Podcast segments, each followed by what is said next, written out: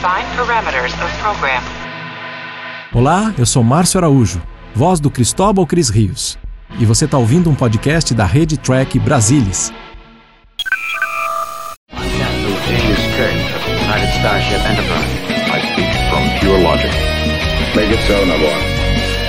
You cannot deny me, Cisco. There's coffee in that letter. Where no man has gone before.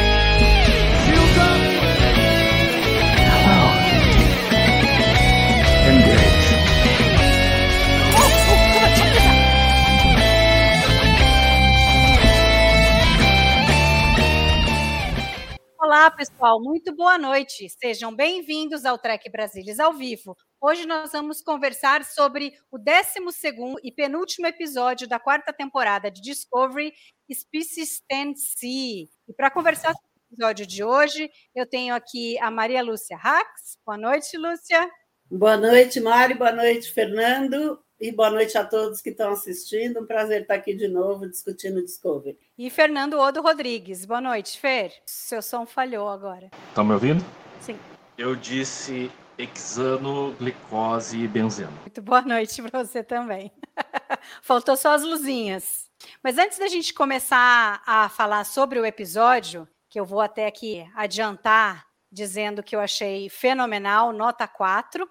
É, mas eu vou fazer um jabazinho aqui, aliás, dois jabás. Primeiro, eu vou convidar todo mundo a se inscrever no nosso grupo do Telegram. Né? Tem aqui na tela uh, o endereço e você pode ficar sabendo de todas as notícias em primeira mão ali.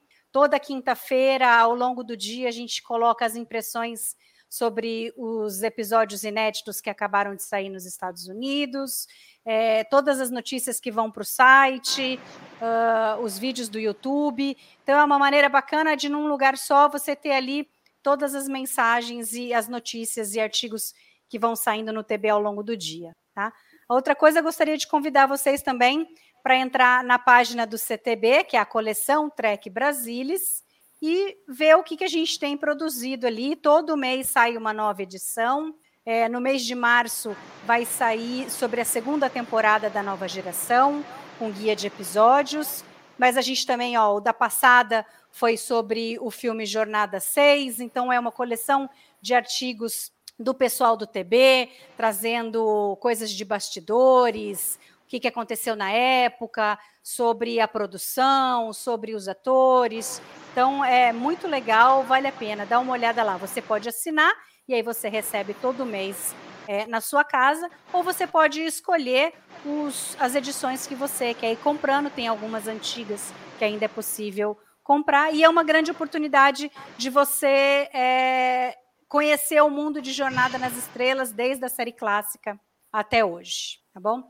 Mas aí vamos falar agora sobre a espécie 10C. Então, no episódio passado, em Roseta, eles conseguiram achar o que eles precisavam, que era a, a questão cultural de que poderia ligar né, o corpo diplomático à espécie 10C, alguma coisa que eles é, é, poderiam usar para fazer no primeiro contato, e agora efetivamente eles foram para o hipercampo e tem que descobrir uma maneira de se comunicar, e é assim que o episódio começa. Lúcia, você quer dar uma pincelada aí nas suas primeiras impressões do episódio? Eu gostei muito do episódio, especialmente a parte científica do episódio, que eu acho que foi muito bem conduzida. Fiquei muito feliz, quer dizer, finalmente saímos daquela enrolação que estava nos episódios anteriores. Não, o anterior não, mas os dois anteriores estavam bem Uh, bem devagar, quase parando, né? Esse aí foi bem uh, agitado, foi rápido, e eu gostei muito da parte científica mesmo, né? Eu, como cientista, a, aprovo a parte científica que eles abordaram nesse episódio. Eu gostei demais. Depois eu falo mais um pouco sobre isso. E você, Fernando, quais foram as suas primeiras impressões? Porque você também, como, como a Lúcia, eu sei que você é um grande cinéfilo, você sempre gostou muito de ficção científica, você assistiu todos os grandes filmes e a gente até pode depois, é, na sequência, conversar sobre isso especificamente, de algumas algumas conexões que a gente faz com filmes passados. E o que, que você achou aí do episódio? Tá, tá, um pouco baixo, falhando o seu som, Fer. Droga! E agora? tá bom. Eu estava dizendo ácido acetil salicílico, serotonina e dopamina. Eu acho que sim, acho como a Lúcia falou, é um episódio que para um pouco com a enrolação e segue a trama. E é um episódio, metade de toda a questão de como vamos comunicar com uma espécie completamente diferente. Uh, mas ao mesmo tempo, toda a parte do book com o Tarka e tudo mais. Uh, assim, cinco episódios atrás eu já estava cantando as bolas de só. Quebrou o ritmo da parte interessante do é, isso a gente já sabia que ia acontecer, é algo que a gente tem que carregar até o final. O Tark é um encosto, né? E o Book, no fim, acabou sendo um encosto junto. Mas vamos falar primeiro dessa trama A, né? É, muito se comentou ao longo é, dos dias aí, o pessoal falando, não, ele, ele parece um pouco com o chamado, tem coisa do segredo do abismo. A chegada. Coisa a chegada. O, o chamado. chamado. é outra coisa. O chamado é outro. É outro isso, isso, que eu assisti o filme, né? Imagina a pessoa, não lembra não. O, o chamado, o chamado é a menina saindo do poço. É, ah, isso que eu ia lembrar. e contatos imediatos do terceiro grau e tal. Como que você viu isso, Fer? Você, você identificou assim é, pedaços do, do episódio que te lembraram é, outros filmes? Ou você acha que eles conseguiram é, ser original o suficiente para serem interessantes e mostrar assim a maneira de Star Trek de contar um primeiro contato que até para Star Trek usual, né? Normalmente a gente vê os caras descendo com o tricorder e daí já já traduz e todo mundo se comunica e tudo beleza né? E dessa vez não, eles fizeram todo passo a passo, desde o episódio passado até até nesse episódio. O seu tá sendo muito baixo. Oi? Tá baixo, tá baixo. Caramba. Não, agora tá bom. Depende de onde você fala no Alô? Alô? Aí tá bom, tá bom. Alô? Alô? Acho que o problema é tal, o problema é olhar para uh, uh, eu não posso comparar com a chegada porque infelizmente eu ainda não assisti. Eu sei do que se trata, eu sei que sobre comunicação, mas não, não posso traçar paralelos porque eu não assisti o filme. Contatos imediatos do terceiro grau era uma comunicação diferente, era uma comunicação baseada em. O que acho que até agora ninguém falou, contato, que a, a, a base para a comunicação como espécie alienígena seria a matemática. Que é isso que a gente fala nesse episódio. Então, assim, é, é, eu não acho, eu acho não existe nada de novo embaixo do sol se eles estão pegando uma ideia de um lugar, outra ideia de outro. O problema é se fosse um plágio descarado, sabe? Vai aparecer lá a Lois Lane, que eu esqueci o nome da atriz, na Discovery tentando falar com a espécie. Amy Adams, né? Uh, não é plágio. Pegaram conceitos da ficção científica tá, e traduziram para o universo de Star Trek para o universo Discovery. Eu acho que isso é louvável. Não, Lúcia, e tem uma coisa que eles fizeram é, e muito bem foi pegar é, estudos de hoje, né, que a gente tem. Então, quer dizer, e eles, eles mesmos citam, né, o MET, o SET, escala Kardashev, é, a linguagem Linkus. O que, que você tem para falar um pouco sobre isso? Que você eu sei que você é, se empenhou nessa, nessa parte. É, então, eles consultaram, isso foi um Twitter da própria Michelle Paradise, a showrunner do Discovery, consultaram do, duas pessoas do MET, uma delas é, um é o presidente do MET, que chama Douglas Vakosh, que é um astrobiólogo, ele inclusive escreveu esse livro que tem, se alguém quiser ler em inglês, gratuitamente na NASA, que chama Arqueologia, Antropologia e Comunicação Interestelar, tá? Ele que escreveu esse livro, ele foi um dos consultores, e a outra foi a doutora Sherry Wells Jensen, que é uma linguista, doutora, claro, e, e tudo mais. E o terceiro, o doutor Mohamed Nor, que é não menos, não mais, que ele é professor de Biologia, de Ciências Naturais, e é o reitor da Universidade de Duke, tá? Não é pouca porcaria, tá certo? Não é qualquer um. Ele é meu amigo no, no Facebook e eu vi declarações dele que eles estudaram muito o que, que era para falar, para o que, que os, os atores tinham que falar desse assunto de linguística, de comunicação, de matemática, como o Odo falou, né? E, e ele falou assim, por exemplo, uma coisa que eu recomendei, que esses hidrocarbonetos, se eu falar besteira, você me corrige, hein, Udo? Que esses hidrocarbonetos tinham que ser muito longos, porque os que existem na Terra não são longos, não tem muitos carbonos. Então, muito longos mesmo. Então, fala. Não, não. Tá, não tá baixo. se- Nada contra o que você falou, Lúcia. É só, assim, sobre o episódio. A gente tem hidrocarbonetos que, que estão no nosso dia a dia que tem é, é, centenas, milhares. Não foi o que ele falou. Não foi que ele falou. É só olhar o polímero. É polímero. O plástico disso aqui, entendeu? A cadeia é gigantesca. Então não, não, não é bem por aí, não. Bom, tá bom. Foi o que ele falou numa live que eu assisti. E eu acreditei que ele, uma das, das condições dele é que fossem muito longos para não serem iguais aos que existem na Terra. Então, ah, eu acho que a parte científica foi muito bem cuidada. Ah, essa, essa linguagem Lincos, né, que é uma, ah, uma, uma, uma linguagem de lingu, linguagem cósmica, Lincos, linguagem cósmica, também é uma, uma linguagem estudada uh, para se comunicar com uh, essa teoricamente os extraterrestres, tá? Então acho que a parte científica está muito bem feita. Gostei demais dessa parte científica. Uh, não tenho nada, nada, nada a criticar. Aí o que eu gosto E não acho que é cópia de nenhum filme, viu? nem da, da nem da, da, da do, do, terceiro grau lá. Contatos imediatos terceiro grau e a chegada. Nem de, da chegada. E esse O Abismo eu não assisti, mas já vou assistir assim que acabar essa live. Mas o que eu li é que o que parece do abismo é aquela água que não é uma água, é um polímero, sei lá quando, que engloba a Discovery na hora que eles querem se comunicar. Então, esse foi o, o, mas... O que eu li que parecia do abismo, eu não assisti. Ô, ô, ô Lúcia, abismo. Ô, Lúcia, mas para fazer a comparação, você tem que ver a versão estendida do Segredo do Abismo, tá? Oi? É, eu vou assistir, me aguarde. Não, tem, du tem, duas versões, tem a original de cinema e a estendida, tem algumas é, cenas então. a mais, que aí é o gancho de a, a referência que fizeram com o Então, eu, para mim falaram que a referência é só aquela coisa que engloba a não, vai além disso. Eu até, até procurei como que eram os aliens desse filme, mas não, não achei. Não, então. Tem que ver entendido até para ver por que, que não tem nada a ver com Discovery. Ah, então tá bom. Que é exatamente, legal.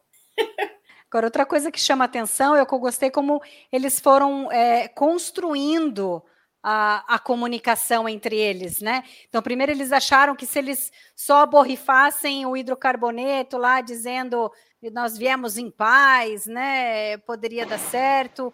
Aí a Michael tem a ideia de mandar a, a Boronita, e, e, aos poucos eles vão conseguindo é, é, alguma resposta da 10C. Diga, Odo. Só uma coisa bem rápida, que para mim é, é, só o grande problema da temporada. Uh, a 10C é muito mais avançada que a gente, né? O episódio deixa isso muito claro, a gente percebe que realmente é uma espécie muito mais avançada. Uh, mil anos antes de Discovery, a gente conseguia transformar energia em matéria. Então, por que não sintetizar, minerar? É, é, o mesmo problema que eu tenho com cristais de entendeu? A gente consegue transformar energia em matéria, mas não, o cristal de lítio tem que ser minerado. Não faz sentido. Mas aí, Desculpa, vamos lá. conhece a fórmula da Boronita para saber se é sintetizável? Mas vamos lá, do jeito que eles falam, ô, ô, Lúcia, me parece um mineral ou um cristal, me parece algo mais inorgânico, baseado em boro, tá? Pelo nome, boronita, uh, que seria menos complexo de sintetizar do que uma maçã.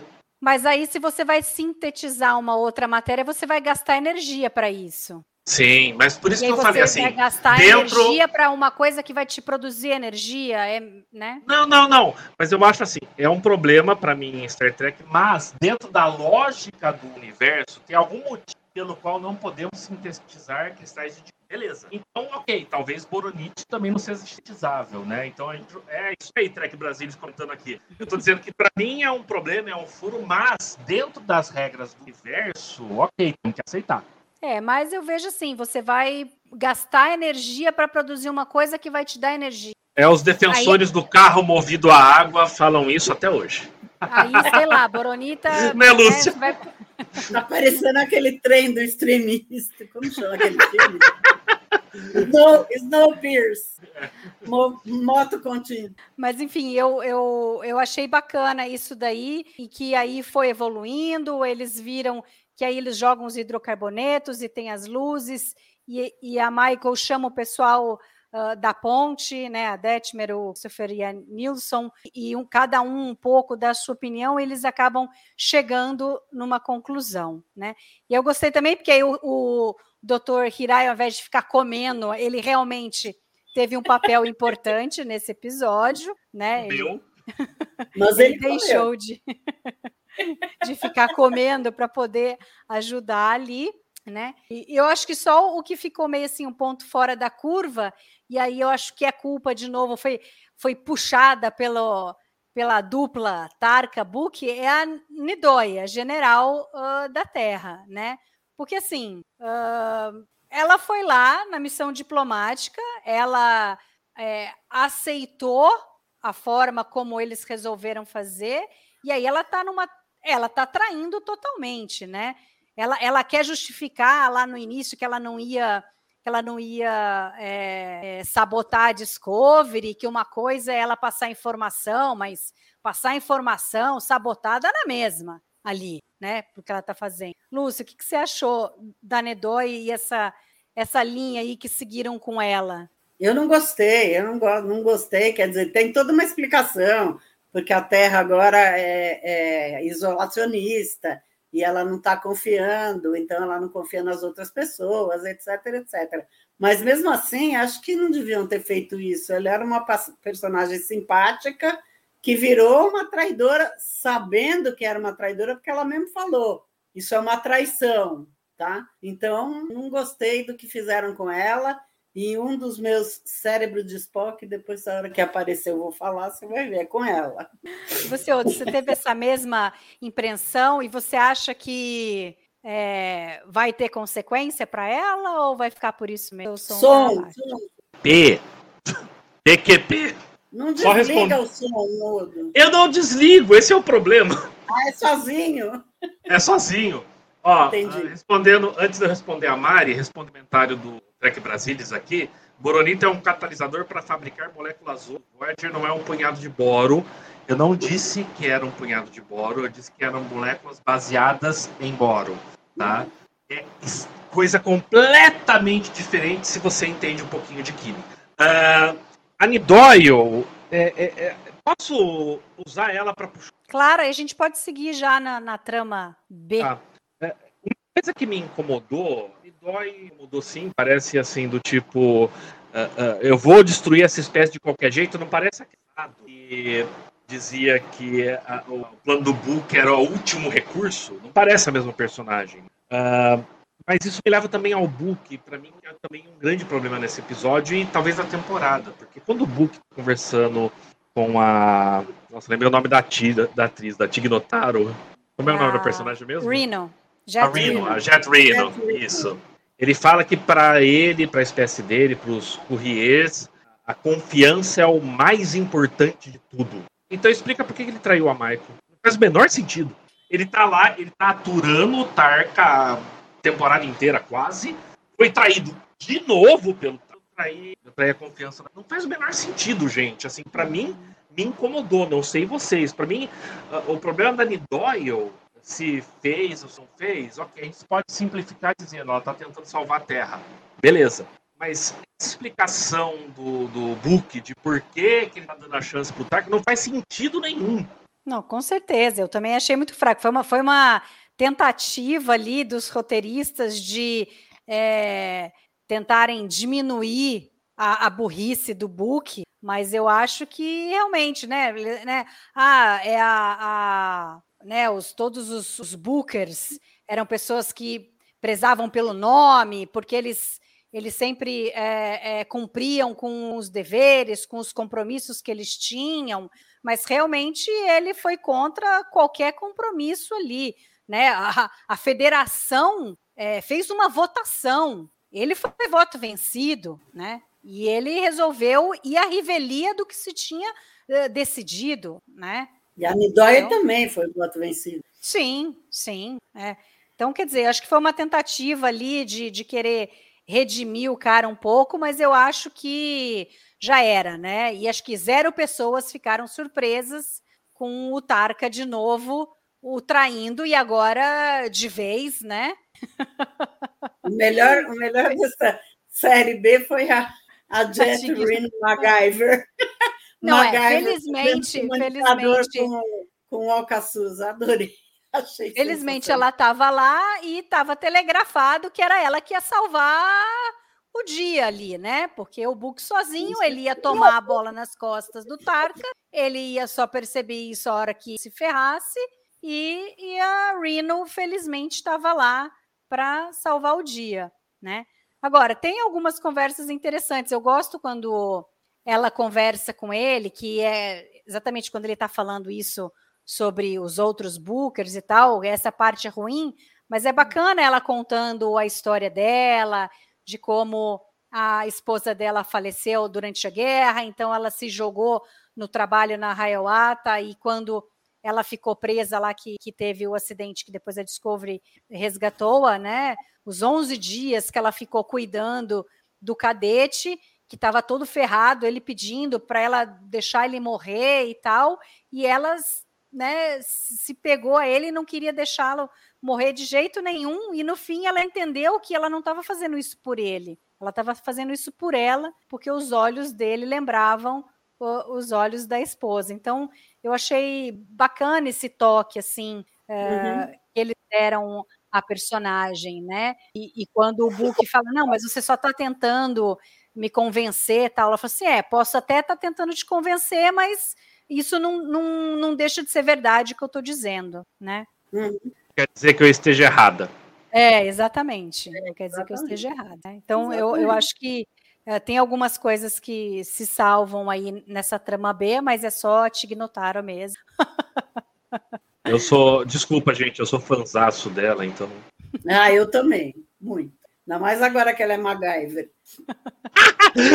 Ou como o Luiz Castanha escreveu aqui, MacGyver de Alcaçuz. Não, muito é, bom, muito bom. Foi o que eu falei antes. E eu espero que ela ainda tenha um papel é, importante na, no episódio final da temporada, né? Eu acho que talvez o Book aí é que no fim vai ter a questão de se conversar com a 10C, porque agora ferrou tudo, né? Quer dizer, os caras chegam lá, eles conseguem fazer a diplomacia, eles mostram para a 10C o problema que o DMA está causando. Eles iam mandar uma mensagem para tentar pedir para que eles desligassem, quando simplesmente a nave do Book ataca e sai fora do, do lugar, né? Lúcia, o uhum. que, que você acha que vai dar isso daí? Eu acho que a única forma, falando sério, eu li isso, mas que de salvar o Book é ele com os poderes de, de empatia dele, de sei lá o que que ele tem, eles conversa, conseguir conversar com a, com a 10C e mostrar para eles a, a, o desgosto dele na, na, na destruição do, de Queijar, né? Eu acho que é a única solução para ele, ou então ele vai morrer, o que eu não acredito que eles vão tirar o David da jaula do, do Discovery, não acredito. Então, pela foto que eu vi do episódio seguinte, que já está no Trek Brasilis, também vou fazer o jabá, é, ele vai sair com um cortinho aqui, ó, assim, na testa, e vai se sair bem, e pronto. Eu acho que ele vai ter um papel importante. Você está sem som, Odo. Sem agora está mutado, agora você mutou. Seu... Ô, Lúcia, ele já tá com esse corte na testa no final deste episódio. Ah, então tá bom. Ele vai sair assim, só com isso. eu não, não sei. Essa é a minha opinião. É o que eu li que o book vai ser importante no último capítulo que eu não sei, eu sou que nem o Salvador, eu não sei fazer previsão, sou péssima de. de, de, de sou ótimo. Eu sou, eu sou ótimo, Lúcia. Eu disse que a espécie, a espécie da essência ia ser o Guermitio. É, então, de repente ainda vai aparecer no próximo, você não sabe, né, Odo? Sei lá. Pode ser que sim, viu? Não, e tem Mas o Horus é... ainda que a gente não sabe se ele vai aparecer, se não vai, né? Teve um, teve um episódio que eu falei, não, espero que o Tarka consiga ir para outro universo e mostre o universo que ele achando que era um paraíso e pior do que o universo espelho, entendeu? É, pior do que a Jojo, imperadora.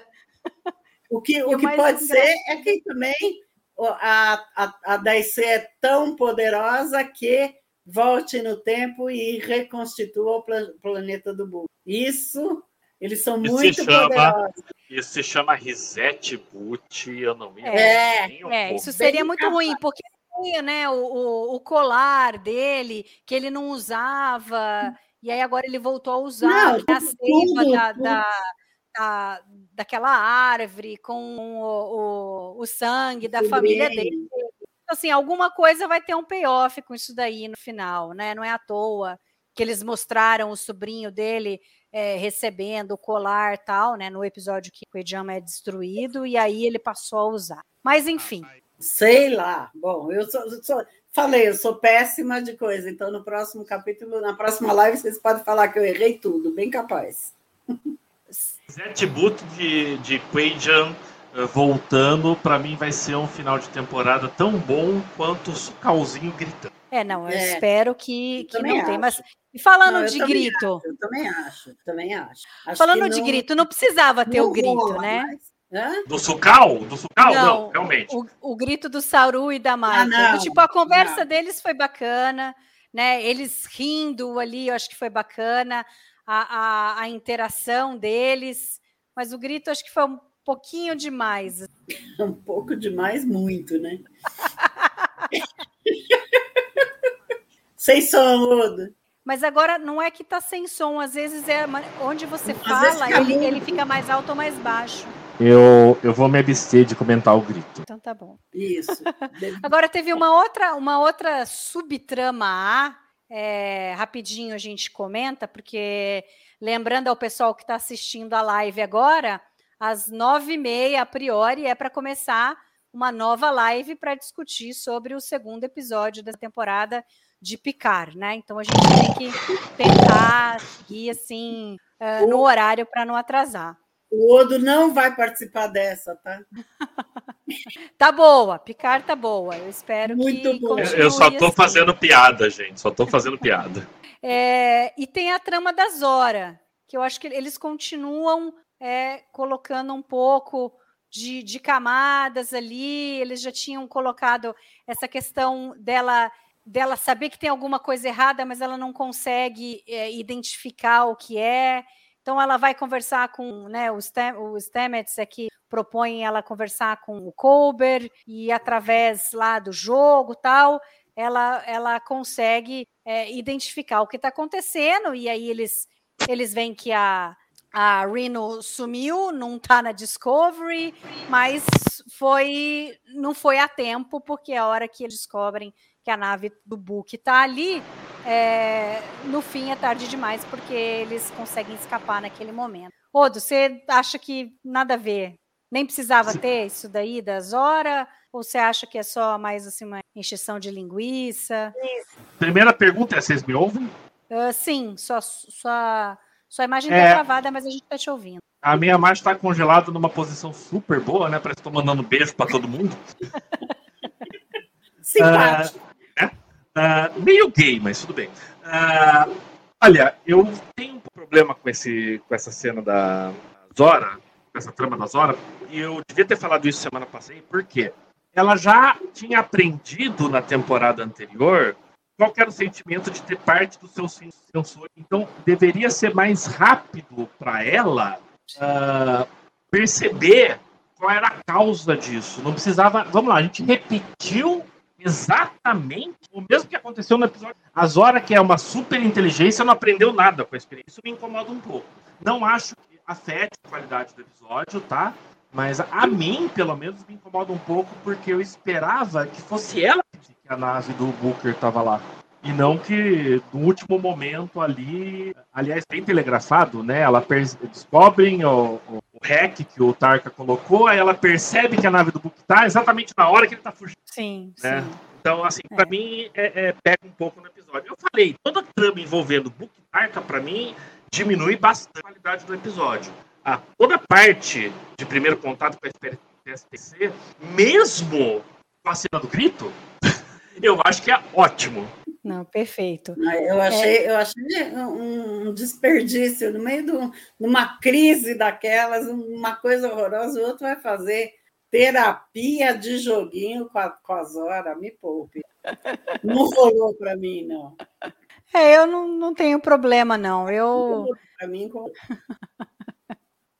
É, Lúcia, tem mais alguma coisa que você anotou aí que gostaria de falar do episódio antes da gente passar para os momentos? Não, para mim eu acho que é só isso, é só essa parte científica que eu gostaria de falar e já falei. Achei muito boa e algumas coisas que me incomodaram, mas daí eu falo nos, nos, no coisa. Ah, voltou.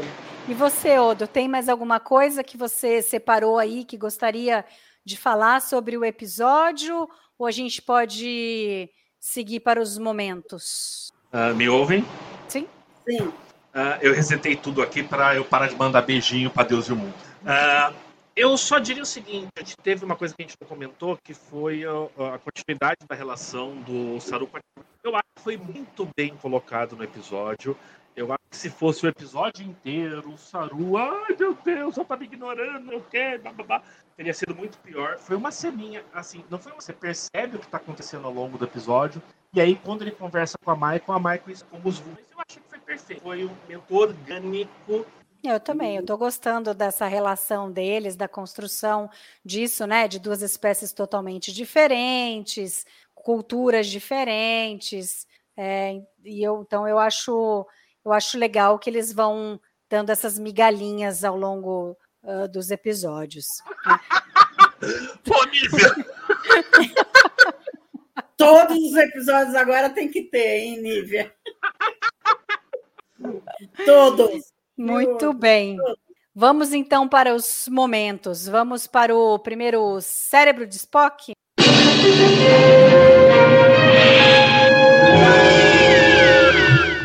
Lúcia, eu sei que você tem o seu cérebro de Spock. Diga aí. Meu cérebro de Spock são dois cérebros de Aliás, tem mais, mas eu vou falar só dois. A cena do grito, para mim, é hors concours, tá? Então, acho que não tem nada a ver, nada a ver, então não gostei. E a segunda, por que, que a líder de um mundo que é não federado, tipo a Nidoi, que é líder da Terra, e a Terra não é, entrou na federação, tem o código para ligar e soltar as O coisas. Book da- mandou para ela. O Book mandou para ela. Por que, que o Book tem o código? Porque ele estava ele Book tava na Discovery, ele, o Book- ele hackeou, ele, ele tinha condições de hackear o Book, o Book mandou uma mensagem para ela fazer. Ela, um código. Não, não, não. Ele fala: eu vou te mandar o código, é, the override code. Aí Ele ah, fala. não prestei atenção, então. Ele porque eu manda para ela, ele manda para ela o código. Ah, então tá bom. Então eu retiro esse e fico no grito. Porque assim, faz mais sentido que eles tenha sido capaz de ter isso daí, o próprio Tarka com acesso à federação, é, né, ele estava trabalhando lá nas tecnologias do motor de esporos tal, é, é factível que ele tivesse meios de hackear a, a Discovery. Eles entraram na Discovery, eles colocaram lá o, o negócio para conseguir fazer com que a nave né? vai Então, então é muito né? tranquilo que o Book conseguisse ter isso daí. né? E você, Fer, qual que é o seu cérebro de Spock? É, você tem que, dependendo da posição de Oi. falar no microfone, fica melhor. Oi. Oi. Agora tá bom. Oi, hoje, momento de amor. Ó, eu concordo com a Lúcia e discordo da Mari. Eu acho que a Nidói conseguir fazer aquilo não deveria ter acontecido. E o Book não deveria ter os códigos, mesmo ele tendo experiência com a Discovery e tal, porque só tá dizendo que a, a Michael, toda a nave, deixou o Book ter muito mais coisa do que tá. Então, pra mim, isso é um problema. Mas eu vou continuar colocando a minha ficha no cérebro de Spock no Book não percebendo que o Tark é um traíra. Quantas vezes ele já traiu o Book pro Book não ter um plano de emergência? O cara é um idiota, pelo amor de Deus! É, pela, sei lá, acho que é o terceiro episódio em seguida que meu cérebro de Spock é o Book caindo na do Tarka. Caindo na conversa do Tá. É, é, não é possível. Uma vez, ok. Duas vezes já não dá mais. A terceira, filho. Sem som, Odo. Tá, tá abaixo, tira só o microfone. No episódio passado, estão me ouvindo? Uhum. No episódio passado, a gente teve toda a história dele com amigo, amante, sei lá. Se vocês olharem para pensar da forma como a história foi escrita, foi apresentada, é o Tarka contando a história pro Book. A gente não teve um real flashback. Tudo aquilo que foi mostrado pode ser mentira do Tarka. Uhum. o Salvador destruir o Book antes de matá-lo. e a Nívia também escreveu uma coisa ótima, que é. Eu estou Porque é- apostando com vocês que ele não vai morrer. A, a, a, a, Man- a Roberta agora postou uma, uma frase muito famosa, né? Once you fool me, shame on you. Twice you fool me, shame on me. Eu acho que o Book tá no nível George W. Bush. Tá na Vocês terceira. Não, vocês lembram do George Bush falando uh, sobre essa frase? If you fool me once, shame, shame on you. If you fool me twice, uh, uh, you can fool me again. Assim, é, o Book tá no nível George W. Bush que ele não sabe nem a citação. Não, é, é triste, é triste. Horrível, triste horrível. mesmo. Porque a história é perfeita, eles conseguiram construir um primeiro contato, uma espécie interessante, um grande potencial para o final ser muito bom, mas a gente tem que ficar carregando é, essa historinha do, do Tarka junto e do Book bestão fazendo, acreditando nele, né? Cada Cada episódio ele é traído e ele continua acreditando. E na mulher que ele ama, ele não acredita. Então é complicado, né? Mas enfim, vamos para o próximo. É, Carimbo do Dini.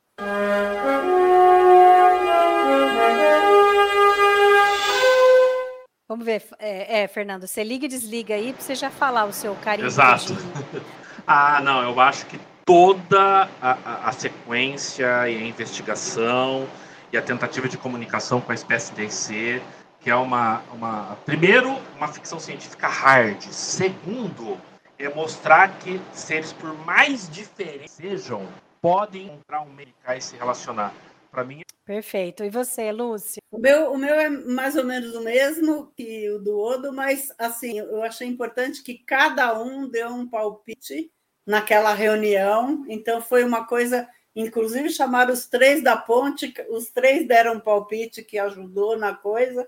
Então, eu acho que a a- o que eles conseguiram em equipe, acho bonitinho, cada um, quando eles vão dar palpite, eles fazem um círculo assim, todos em círculo, inclusive, inclusive no, no fake, na ponte fake do, dos, dos, da, da 10C, eles também fazem uma rodinha assim para cada um dar um palpite. E, mas isso eu acho que é bem Dini, cada um dando uma solução e chegando num conjunto de soluções para o problema. É, eu também vou ficar com essa. Eu destaco aí principalmente quando a Michael chama os três da ponte para virem ajudar, e, e depois quando tá, quando tá somente a Michael, o Saru, a Trina e a Rilak no, no orbe, e eles têm que Uhum. pensar em como é que eles vão comunicar o que, o us, né, o nós, como é que a gente vai é, é, traduzir isso daí para 10C. E eu gostei da, da Trina falando primeiro, né? Vamos falar do carbono, e aí depois a Michael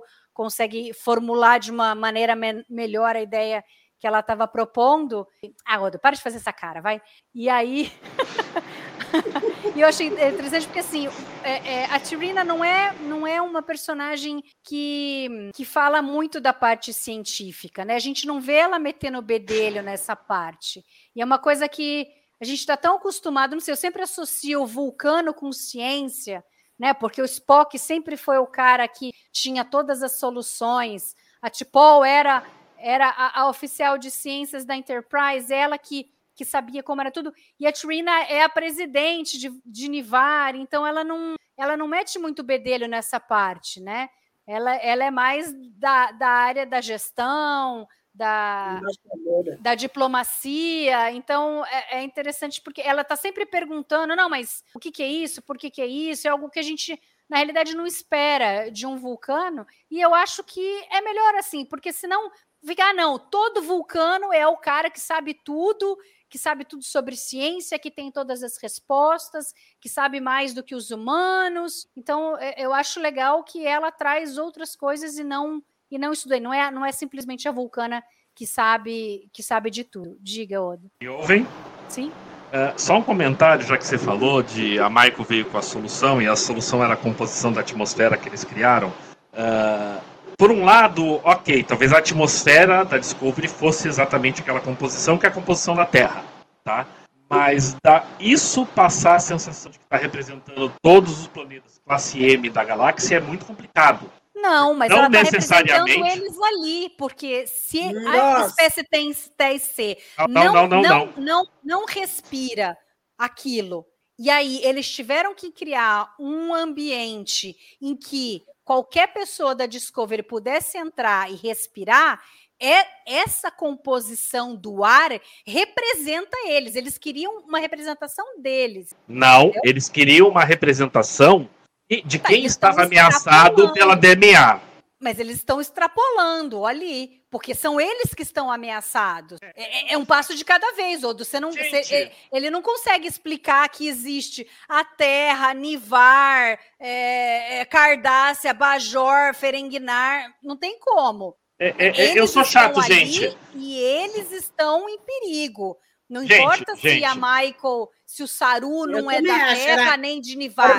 Não é passo, né? mas ele está ali, ele está representando aquelas quatro pessoas, estão representando as pessoas que estão em perigo, que estão com medo e que o DMA é, está afetando. Não, Uhum. porque a Tirina era usar o número 4. Por quê? Haviam quatro pessoas na nave. coisa. Concordo, concordo. E a Michael foi muito enfática em falar que eles deveriam passar a mensagem, o centro de urgência, do que a DMA ia causar na galáxia. Quando você pega, eu até concordo, funciona super bem. Ok, vamos mostrar que isso nos prejudica, nos prejudica, e usar exatamente a composição da atmosfera. Não é o que a Michael fala. Para mim, esse é o único problema. E Não, aí, ela como entrou. Eles precisavam, eles precisavam substituir a palavra us, nós. Ah, nossa, Era a palavra Mas- nós que eles precisavam substituir. E Mas o aí nós- eles escolheram. O nós não era os quatro da ponte. O nós era a galáxia. não, o nós ali eram os quatro da Não, ponte. os quatro da ponte. É Nivar, é a Terra que vai ser destruída pelo DMA em 15 horas se eles não desligarem. Roberta, já joguei codinome sim, tá? E ganhei. não, mas aí eu ia completar, e vocês não deixaram que ah, falaram nitrogênio, oxigênio, argônio, dióxido de carbono para um químico, aí ferrou, né? E não só isso, para um químico que é o chato do Trek Brasilis, então já viu. Então vamos para o chip de emoção.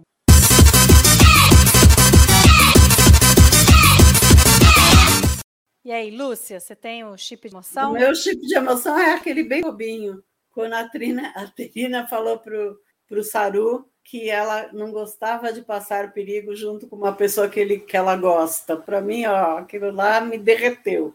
Achei muito fofo. E você, Odo? Travou? Não. Não, você tá, tá mutado aí. Mudo. ouvindo. Não, o, o som de vocês sumiu para mim por um tempo.